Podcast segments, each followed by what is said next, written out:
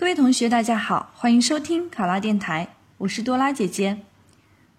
咱们今天的题目是：你是青年报的一个记者，你现在要针对微商做一个主题调研，你要怎么做？考生开始答题。针对微商做调研的目的是了解微商目前的发展状况、竞争优势以及存在的不足。给微商经营者以及有制作微商的人一个参考，因此我会将此次调研的主题定为“微商面面观”。我会制定一份基本的调研计划，其中包括确定调研的内容、方式、开展调研的对象、对调研信息的收集整理、做出调研报告呈现读者等。具体来说，一是微商涉及买卖双方。因此，在调研对象上的选择要包括微商活动中的买卖双方，同时借助我所在的《青年报》的平台，将调研对象具体到报社采访过的微商经营者、《青年报》的读者中从事过或参与过，或者是关注过微商活动的人。二是调研的内容要根据调研对象的不同而有所区分。对微商经营者主要了解货品来源、收益情况、消费者反响等；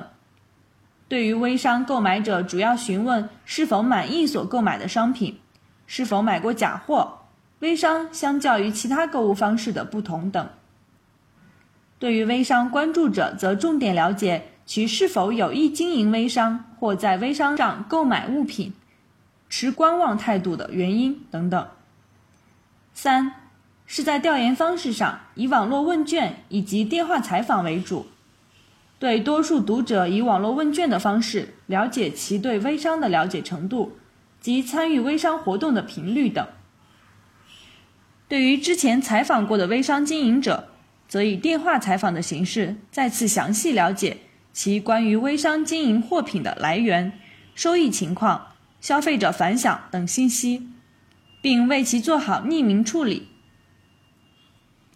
在上述调研计划准备充分以后，我会请网络部同事与我一起制作网络调查问卷，并将其网址附在近期的《青年报》上，同时说明我们做此次调研活动的目的、周期。对于积极参与的读者，我们会给予一定的奖励，希望读者积极参与。